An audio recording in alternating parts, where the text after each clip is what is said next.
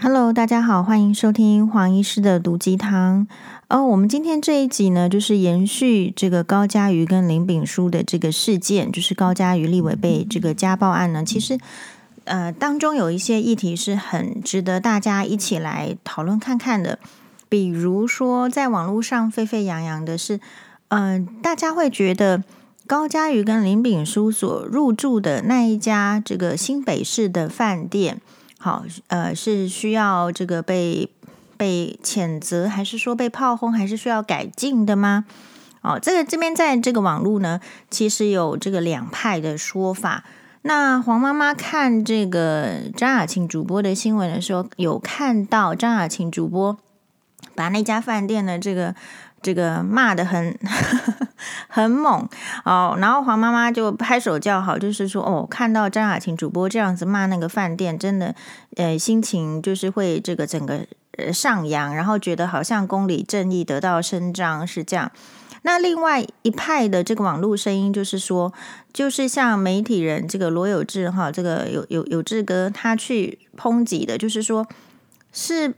呃，一定要你不会自救吗？就说高嘉瑜哦，你立委你不会自救吗？哦，你一定都要人家这个救你吗？人家做的没有够好，然后就怎么样之类之类的。好，就是说主要会有这两个声音。那黄医师来探讨一下黄医师自己对这件事情的看法。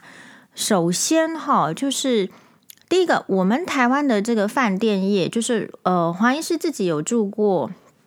台湾的饭店，但呃，比如说我住过什么呢？我住过，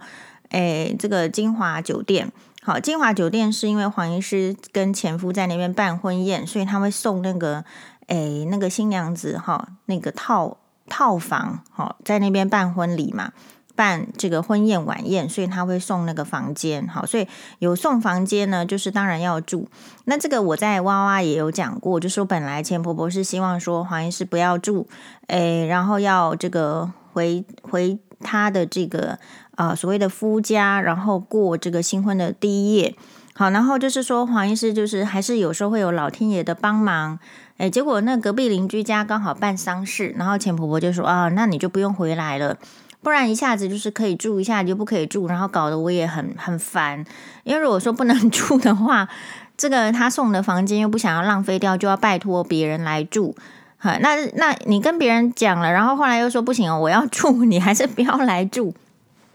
好，所幸那所以我是有住到那个金华金华酒店的，因为这个新婚这个婚宴送的哈。那其实呃，我自己觉得来讲，当然是住在饭店是比较愉快。好，然后我在台湾还住宿过什么饭店呢？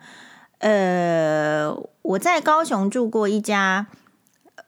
就是离这个我去高雄开医学会的时候。那医学会有时候他会配合，就是说由医学会的人去跟饭店去讨论，说，哎，我们这次有要来办医学会，你是不是可以跟我们做一个方案？然后，所以如果是医生订房的话，会有稍微优惠的价格，是透过医学会这边订房的。然后，医学会在高雄合作的饭店呢，主要是比如说高雄国宾饭店，但是。我们知道高雄国宾饭店也已经这个因为疫情不挡不敌疫情的这种压力，也已经熄灯了嘛啊，然后可能是呃还有就是汉来汉来饭店，好，高雄汉来，那所以我去过高雄开过医学会两次，我有一次呢是住在这个汉来饭店。然后住在汉来饭店的话，其实那个时候它是五星级的饭店，然后我也有点犹豫，就是说，哎，我到底是要省钱呢，还是要住这个比较高级的饭店？因为其实那个时候我正在历经，我正正要准备要离婚啦，好，就正准备要离婚，有时候会觉得说应该要省钱，不过后来我还是住在这个汉来饭店，理由是。嗯，我记得好像因为是，诶，是因为会场就在汉来饭店嘛，好像是类似是这样的概念，就是说，我觉得我在高雄人生地不熟，我不要再跑来跑去。然后第二个是说，嗯，他好像就是我也没住过汉来饭店，然后汉来饭店好像很有名，然后想住住看。然后还有就是他楼下好像有那个百货公司，哦，好像是类似不知道哪一家百货公司又又可以逛，好，就是这样子的想法。所以就住这个呃汉来饭店。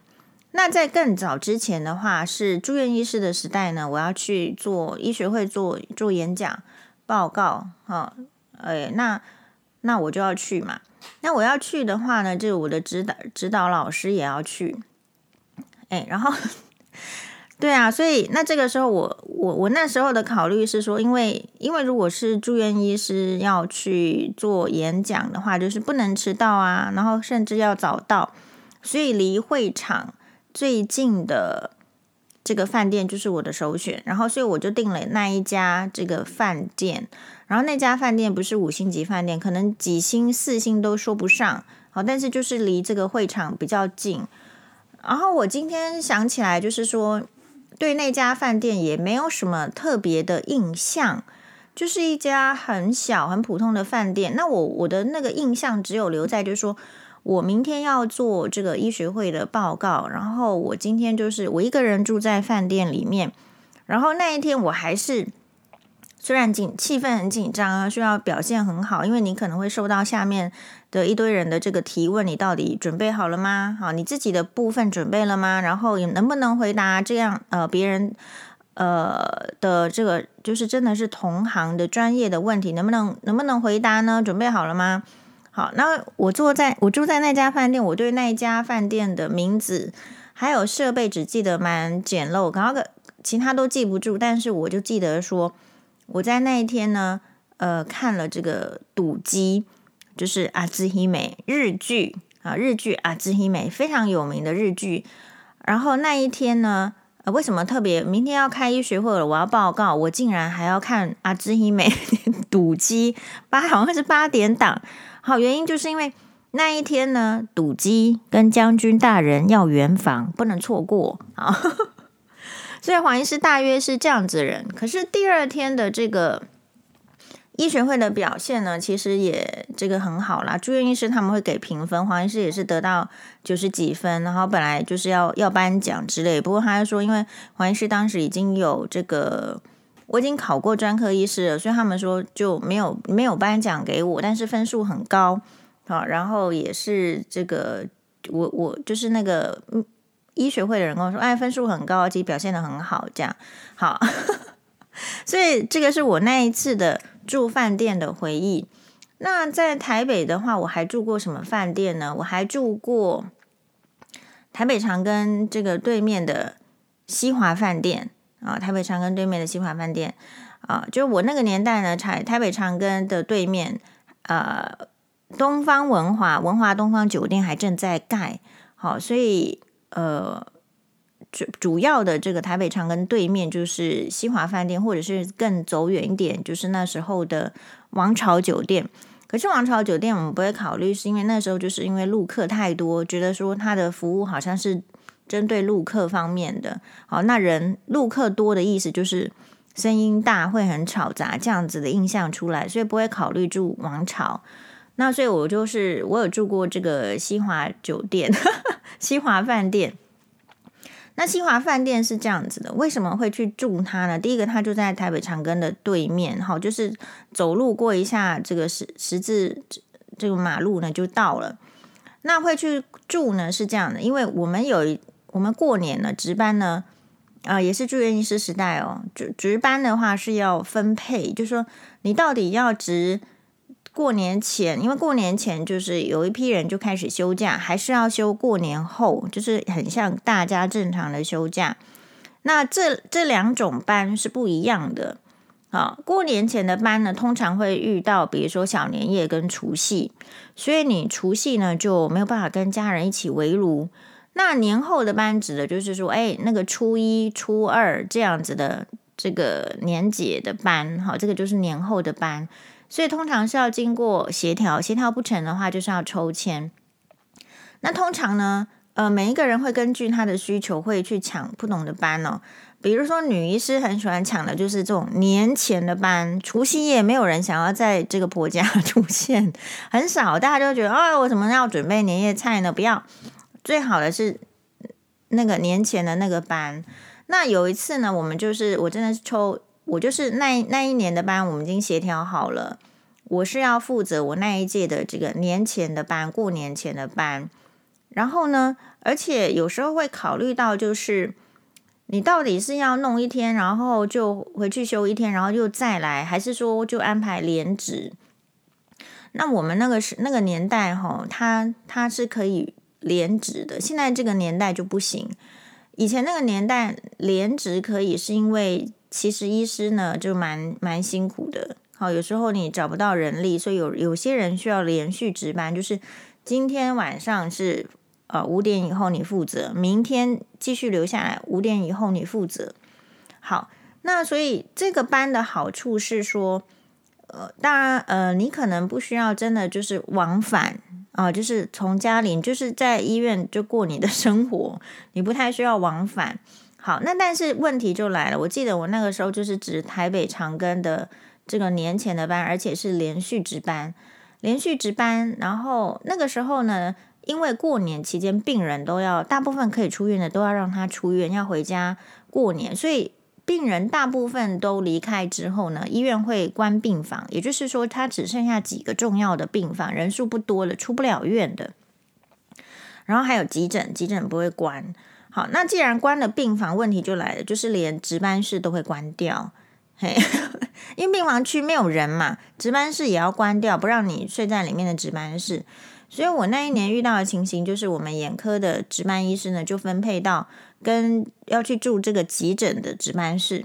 那急诊的值班室就是在急诊这个区里面。那急诊这个区哦，其实不管是年前还是年后，它通常都是病人很多，然后闹哄哄，因为你没有办法预期，特别是年后病人会更多啊。然后呢，就是就很多的医生需要挤在那个呃急诊的那个值班室。所以这个时候，黄医师就在想说，到底是怎么怎么样处理呢？因为如果是在林口长庚，不会有这样子的问题。然后，可在台北长庚的话，就是地方就比较小，然后值班室又不多，然后开放的也不多，然后变成很多医生要挤在这个一个地方。那你要想哦，当很多医生挤在一个值班室的时候，是什么意思？那就是医生完全没有办法好好休息。比如说，我正在睡觉，可是楼上那一床。的医生的手机响起来了啊，他要去看病人，或者是我正我好不容易我的手机响起来，我就看完病人，我回来睡觉，哎，那隔壁的隔壁的这个睡在隔壁的医生换他的手机又响起来，然后那我又没办法睡觉。大家如果没有值过夜班的人会不太清楚，值夜班哈，如果你常常被手机叫起来之后，你后来你没有办法睡的，你会你会很浅眠。好，然后很没有办法，几乎就没办法入眠，所以你隔天早上你的精神就会变得很差，嘿，所以我就这样子思考了一下，如果我要连续值班，然后我又处在那个环境，我已经知道值班的环境，那我想说，那我这样应该是没有办法做一个好医生，没办法的，肯定就是说品质会下降。如果我自己的精神状态很差的话，哈，那我能够专注在病人的那个反应上，一定会变慢。所以基于这样子的理由，还有就是基于就是说也有点一那个心态，就是说哈，我过年 就挤在那样子的地方，然后过着很糟糕的生活，这这个年度是不是就很糟糕？哦，也有这样子的传统心态嘛。呃，就是过年的时候，你看大家为什么要除旧布新啊，要弄得一副新气象？其实无非是希望就是来年呢可以好一点。好，那所以呢，综合这样上述的原因，在那一年的这个过年值班呢，我就定了，就呃。对面的西华饭店两个晚上的房间，哎哎对，然后呢，可这时候会有一点压力，有点压力的意思是说，如果晚上抠的话，好，虽然说我我走路十分钟就到了，可是如果半夜病人来然后抠的话，我事实上要从这个这个饭店哈，就是要自己走路，因为我又没有开车嘛。哎，我也没有骑脚踏车，我又要从这个饭店自己走路走对走到对接，然后再到医院。我感觉好像也是有一点，就是有一点好像危险啦。就是说，这个这个就是这个方案的危险性这样哈。但是我还是就是定了哈，定了之后，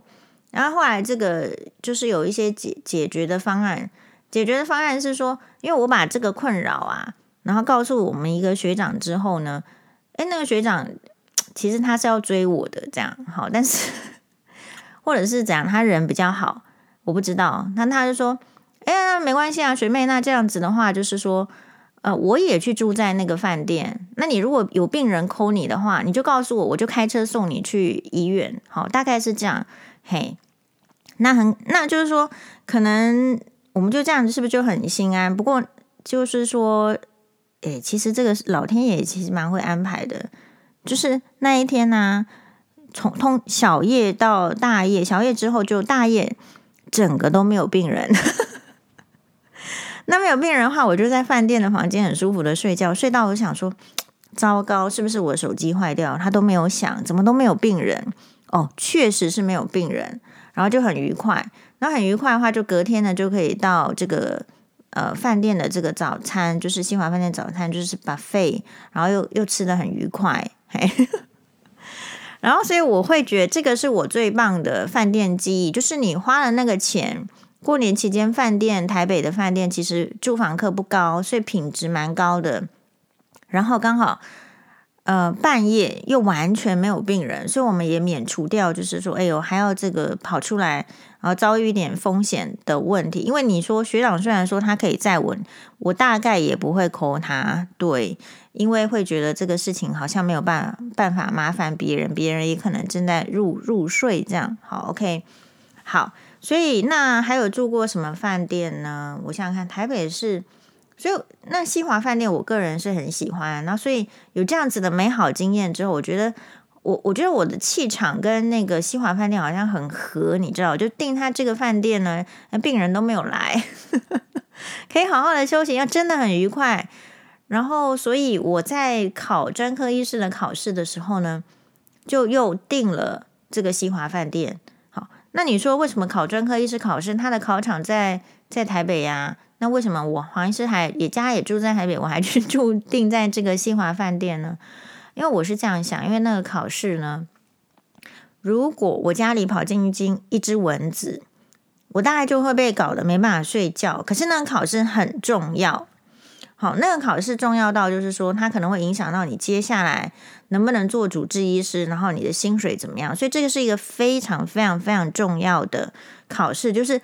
呃，理论上只许成功不许失败，但是当然还是有人失败，可是没关系，还是会还是会再努力再考上。好，那总而言之，我就是经过了这种种的设想，好，就说我已经就是说没有比人家这个书读的多了嘛，那我好歹准备考试的这个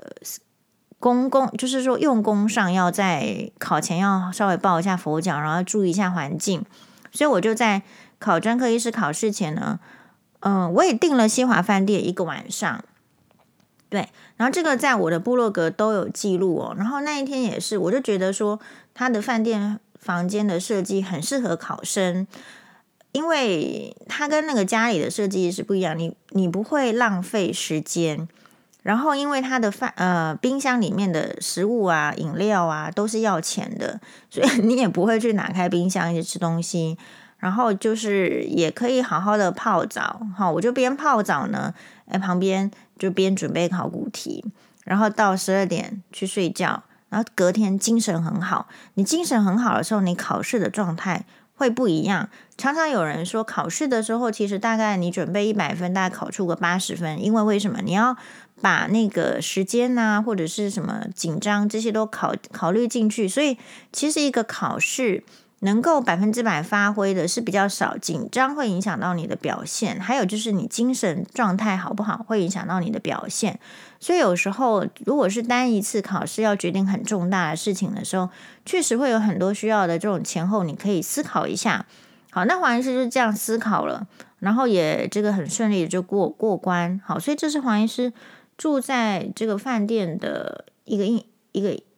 经验哦，然后远气远东饭店我也住过，远东饭店住呢，呃，那时候因为那时候有厂商的这个赞助，好，然后他就问说要不要住，我就说好啊好啊，赶赶快答应。然后另外也住过圆山饭店，圆山饭店是那一年的医学会就在那边举办，好，那就在那边举办的话，一样黄医师也是要在医学会就是做这个报告，所以我就想说。因为我家离圆山饭店蛮远的，我如果一大早要冲去那个报告，我又几点又要起床，然后我又睡眠又不足，然后呢，报告也不知道能不能报告好，然后重点是我晚上还要负责主持眼科医学会的晚宴，那我想说太黑，这样实在是好像会没有办法把这个信任我，然后觉得我可以做好的这个老师啊，哈，医生的这种。这个责任呢，把它就完美的 prepare 好，我觉得好像不行。所以呢，虽然说这种配合的方案都是给这个外线，没有说规定给外线是都可以好，但是主要就是我就定了，那所以我就定了一个房间，而且呢，这个房间后来他好像还有把我升，他跟我说他有升级到比较好，我不知道。好，但是呢，因为我没有住过，后来是什么样的房间呢？就是在圆山饭店的。就是大大门口，然后应该是楼上三楼的房间。这个房间是好是好在可以看到圆山饭店正面出去的台北市的夜景。哦，所以他给我升级，我就觉得应该是升级到比较好的景观房。因为我记得我订的呢是非景观房，因为我只要有房间可以睡就好了，我们并没有要求要要要看得多好。但很特别是他帮我升级到那样子好的房间，好。那呃，所以我就本准备就是说做着这个愉快的美梦，就是哦，我一个人要享受这样的房间就是很好。不过后来就是有一位这个高雄长庚的学姐，我们跟学姐也蛮熟的，然后她好像没有订到饭店。那她没有订到饭店是说，因为如果她来台北开会的话呢，她会去住在她亲戚家哦，住在亲戚家，然后嗯，可是好像就是那一天。他们好像也是因为可能隔天早上的会啊，怎么样比较早啊，其实会有很想听的。有时候那外宾或者是呃有一些医生的报告，你会觉得很重要，很想知道他的经验，所以就也不想要错过，要想要待在这个饭店，对，饭店饭店。然后他跟他的学妹都没有订到饭店，好，然后这时候大家这 大家知道黄医师一个人有订到房间，有订到饭店，因为黄医师是一个一定都会前置作业准备好的人。大家知道说黄医师有订到饭店房间，然后所以这个时候呢，有听到这样的讯息啊，我就说呃，好好好，那不然你就你们两个跟我一起住同一间呐，这样哦。那所以就是变成是三个人就住一一间，他有两两张床啦。好，他本来就是有两张床，那所以我就睡一张床，然后另外学姐跟她的学妹呢就睡另外一张床。嗯，好，然后所以这就是黄医师在台湾的住饭店的经验。好，但是如果要讲这个黄医师在海外住饭店的经验，那就更多了。好，那我们就会变成没办法切入今天的主题，所以我大致讲到这样子为止，我就要开始切入到说，那所以大家觉得高嘉瑜在。呃，新北市的某一家非五星级，可能也非四星级的这样子的饭店发生这样的事情，这个饭店需要被骂吗？能不能谴责？大家觉得怎么样啊？黄医师忘记，黄医师还非常喜欢那个亚都丽致饭店。亚都丽致饭店不是只有好几家餐厅很有名哦，它的那个法国餐厅很好吃，然后呃天香楼很好吃之外，就是那一次也是这个医学会，好，也是医学会，然后在台北办，然后。哎，不知道为什么，好好，我我们就我就就好像是因为学长说，应该也是就是在很遥远的地方，就对我来讲 很遥远地方办，然后所以就去住饭，我就我也有订，然后刚好是那一个饭店好像也是有配合，可是我都是因为住在台北，所以我通常一开始没有考虑住饭店，所以后来呃才要订的时候呢，就只剩下。比较比较大的那种什么角房，就是 corner，呃，就是角角边的这个套房。然后总而言之呢，我也是就定了。然后一样呢，就是高雄的学姐，啊，高雄长庚的学姐就是说，诶，她她没有订到房间呐、啊，她因为她都是有亲戚嘛，所以她也不会订。然后我就说，诶，好啊，那学姐你是不是又来跟我一起住啊？然后学姐也是好啊，因为因为这个学姐是连这个。呃，我的前夫家他都去住过的 学姐，对对对，好，然后我就说好啊，因为对，然后有在更之前，就是说，哎，对，也是医学会，然后我们要开医学。我刚结婚的时候，然后学姐也是来台北，然后我说，哎，你要不要来来住在，就是我家那时候的家是那个前夫家嘛，哈，那他他他也来住过，所以，哎，那一次的这个亚都丽致的这个住房饭店，我们两个都觉得，呃，太棒了，好，太棒了，意思是说，它真的就是一个脚边的套房，然后还有那个装。我们虽然没有香槟，但是它有那个香槟桶，里面可以装冰块。然后重点是早餐真的非常好吃。学长还提醒我们说，因为这家饭店的早餐非常好吃哦，可能会让你错过第一个开会的时间，要注意哦，所以要提早去吃早餐。就是会觉得那个早餐是不能放弃的，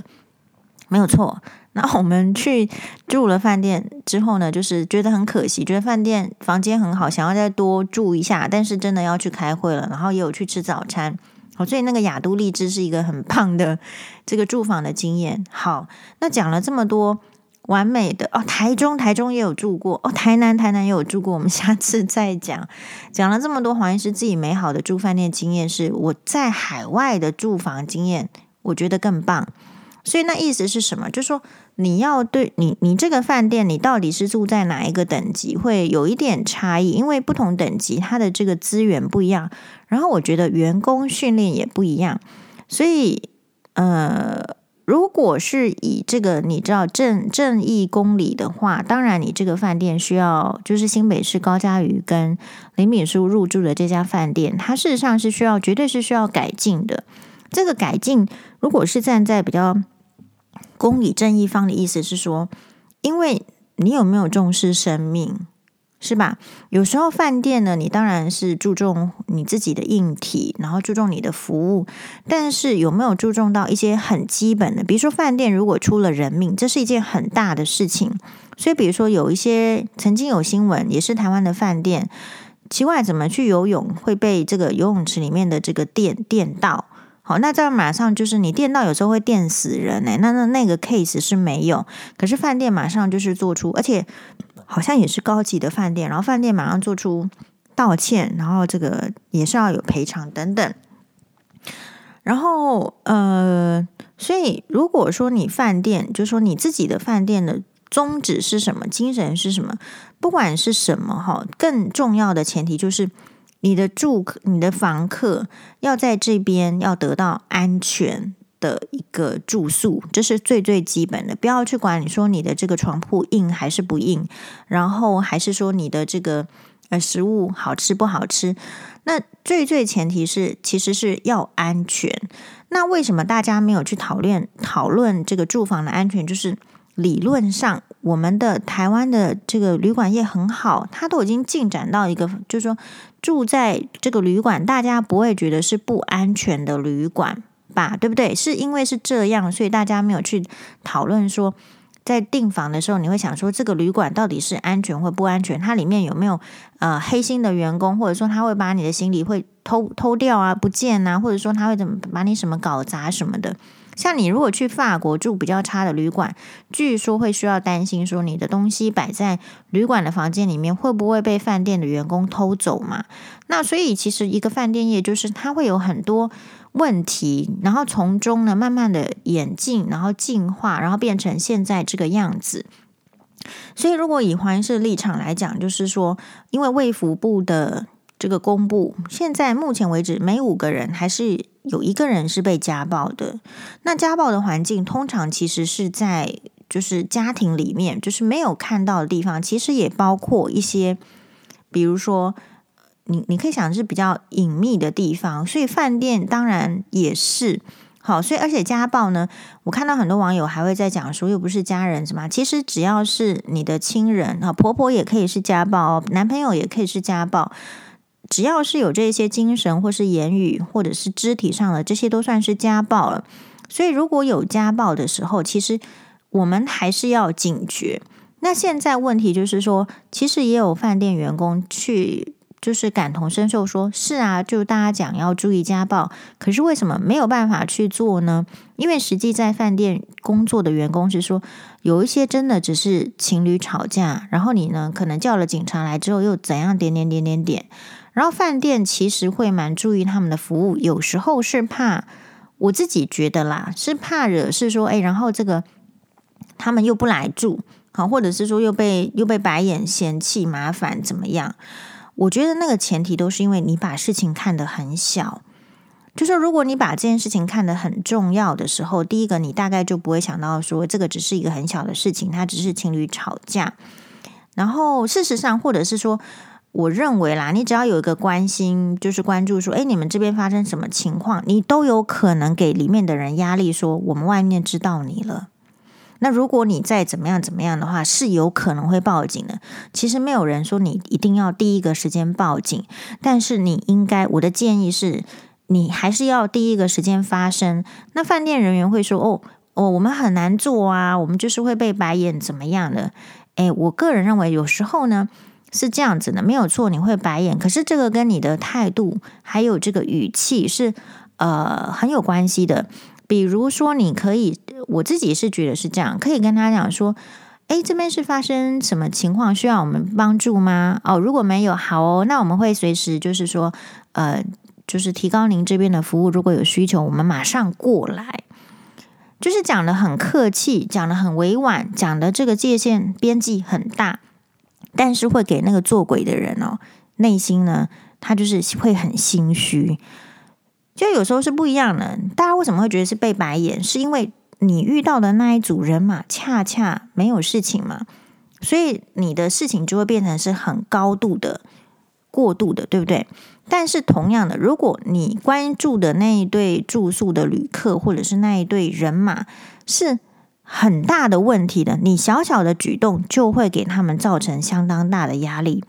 那这个时候好处是，他可能会减低伤患，就是说可能被暴打，但是不不能暴打的那么严重，或者是其实是有可能降低。就是说，这个这个致死率的，因为暴打的太严重，大家有时候会会小看暴打。那为什么台中的这个暴打被暴打的青年会去住住住在加护病房，然后差点然后从植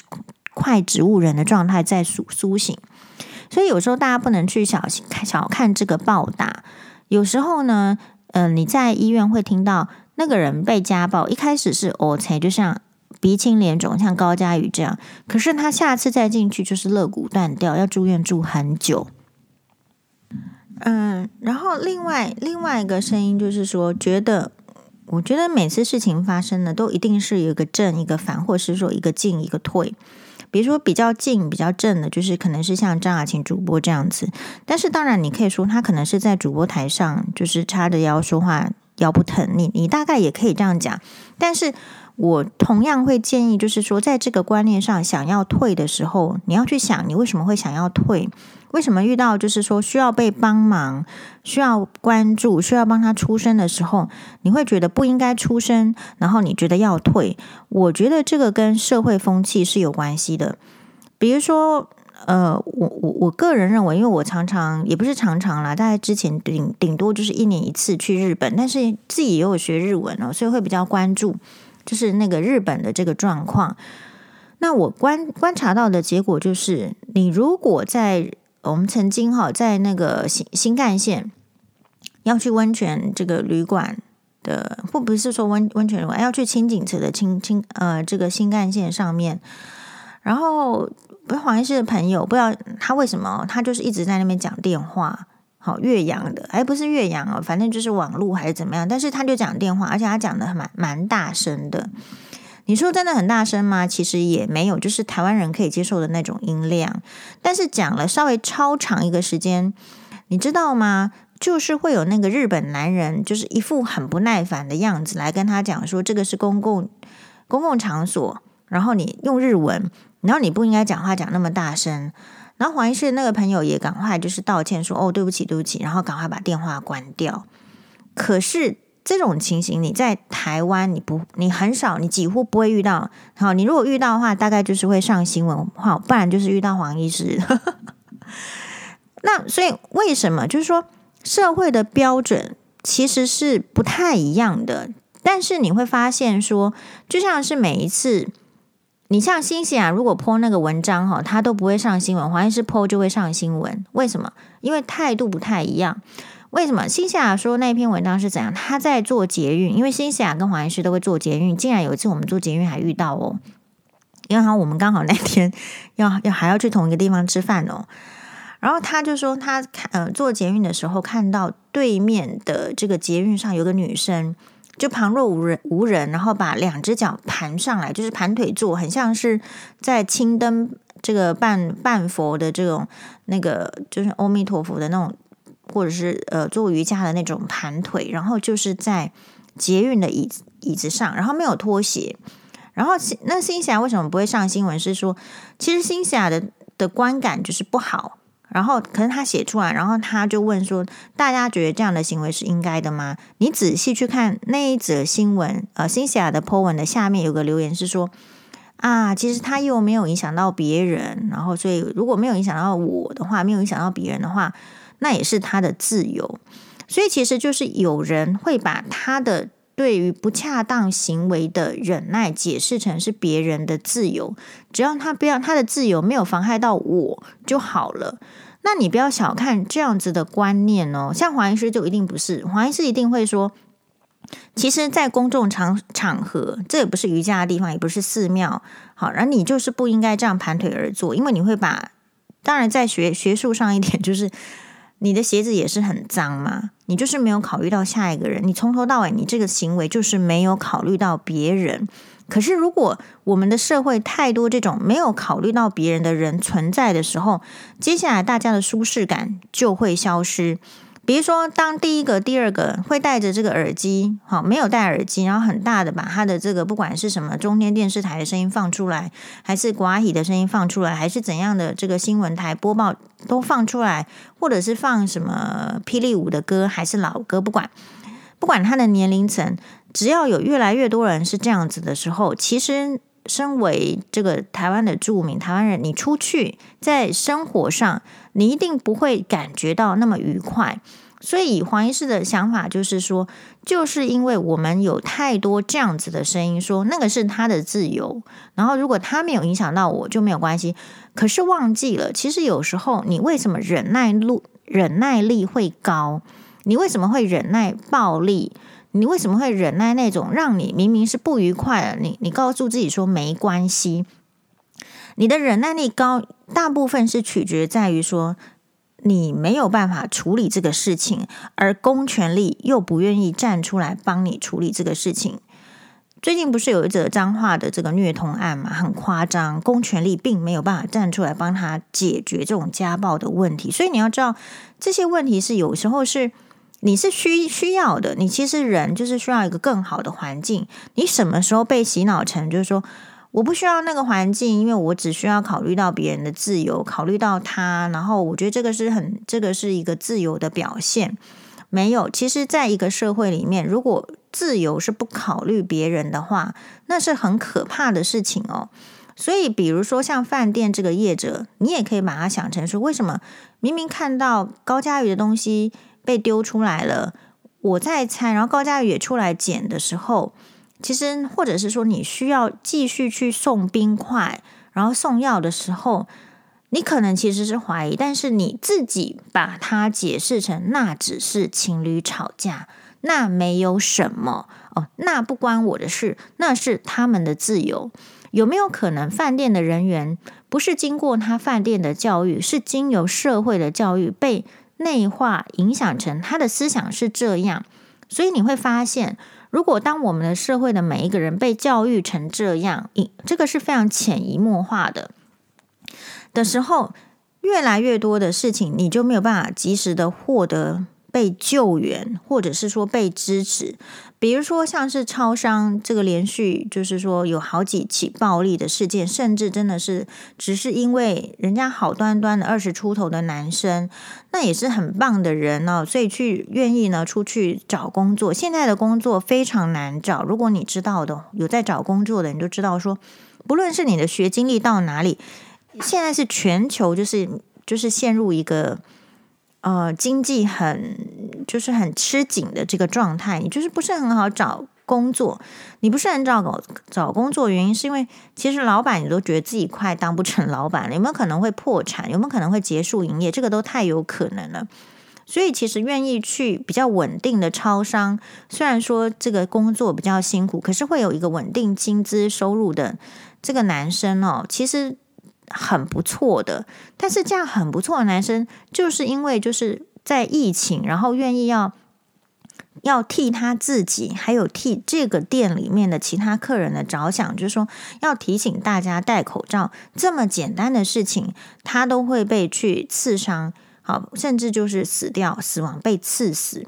那这件事情之后，其实黄医师对于这个陈世忠部长的说法是不满的。为什么？因为他只是轻描淡写说，我好像类似那个感觉，就是我其实并没有叫他们一定要去劝诫别人这个戴口罩。所以，那这表示什么？就是说，你公权力需要强力的介入，甚至就是说强悍的时候，其实你不强悍，那你只只对民众强悍，那这黄医师是不能接受的。好，所以这个是有一个论点。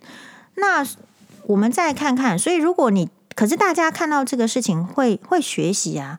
啊，原来我本来是好意，我觉得我们是这个台湾的民众，所以应该为防疫要尽全部的心力的时候，可是如果发生事情，政府会说，或者是说，不是说政府，是陈时中部长可能会说，其实我们并没有叫你要这样，好，他并没有这个后续的，好，那这这个问题其实议题很深哦。可是民众会学到说啊，那如果是这样子的话，可能平常你在捷运上，你看捷运也会有杀人事件，所以捷运如果有一些状况的话。其实你已经分不清楚哪一些是真正的精神病患，他的失序的行为，或者是哪一些是其实是边缘人格，就是自私的人，不在乎别人的行为。可是你会慢慢的会退缩，所以你那个正的力量，或者是说正义的力量在退缩的时候，当然反的力量，或者说邪恶的力量就就升起来了嘛，对不对？哦，所以嗯、呃，我觉得饭店这个事情。饭店还是有责任要重新的教育员工，要重新建立一个 S O A O A P 嘛。意思是说，有时候员工他会被自己潜移默化的这个观念，可是员工的观念是正呃正确的吗？你有没有想要为这个饭店里面的住房的房客的安全再度的这个提升呢？并不是说只有政府才有保障人民生命安全的责任啊，就是我们花这个钱住到饭店里面。其实多多少少也会希望，就是如果真的是遇到家暴的时候，呃，饭店也要提高警觉。那另外一个说法是说，觉得高嘉瑜他自己都没有发生的时候，我们旁边的人可以可以做什么吗？应该做什么吗？这个也是一种后退的想法。好，那你会后退都是来自于就是黄医师前面的分析。我们要请问的是，如果你旁边真的有一个坏人，他说你。你只要出声，你只要高喊，我就杀掉你的时候，你敢出声？你敢高喊吗？你可能要利用其他机智的行为吧，比如说东西被丢出去了。其实高嘉瑜那时候心里没有一丝说，呃，饭店人员来关心他吗？搞不好，我相信在很无助的时候，都会希望别人来帮助的。好，所以呃，这个是我我会再呼吁，就是提醒大家，在在在在更之前。就说你对于你周遭环境，只要有一丝怀疑，你不一定要在危及自己的情况之下，但是你可以，你可以报警嘛，或者是说你可以用另外一种方式，就是给予一个旁敲侧击的 notice，告诉他说我有我有注到注意到这个事情。可是现在的人似乎是连让别人知道说你有在注意这个事情，你都会很害怕，因为你可能会害怕报复，你可能会害怕失去这个职业等等等。所以这个才是这个社会真正的危机。那我们再再回头再提到更之前，就是大家都印象还是很深刻，就是陈静心杀人犯，好，杀人强奸犯，根本就是一个十大这个恶极，要抓他都抓很久，抓抓不太到，全国风声鹤唳。那个年代，不晓得大家有没有经历过？我我不知道，就是可能白冰冰小姐今天都会想，如果当时，对不对？她的这个女儿在被这个劫持走，或者是怎么样的时候，是不是有人曾经多注意到？就提早的话，也许他今天的人生是不一样的。所以有时候你看到一件这个危害的事件的时候，你当然可以把它想得很小，所以你就会为自己的无作为，呃，很心安理得。但事实上，更多的是，比如说，也许小灯泡案啦，或者是白冰冰的这个女儿的案件，或者是你今天看到高嘉瑜的这个案件，有时候其实，呃，信与不信，侥幸跟这个地狱之间，其实就是一线之隔，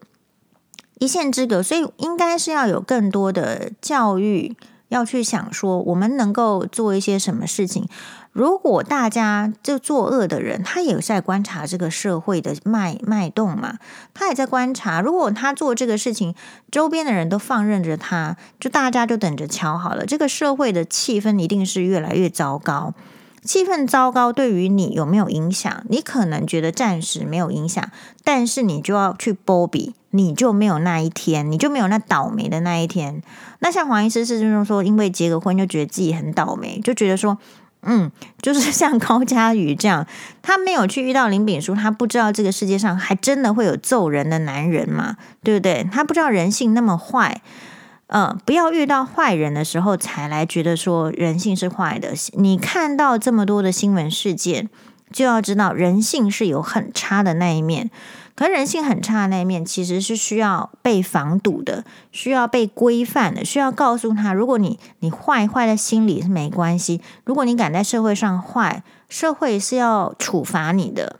好，所以还是需要有这些机制。那我们大家要一起来思考。谢谢大家的收听，马丹呢。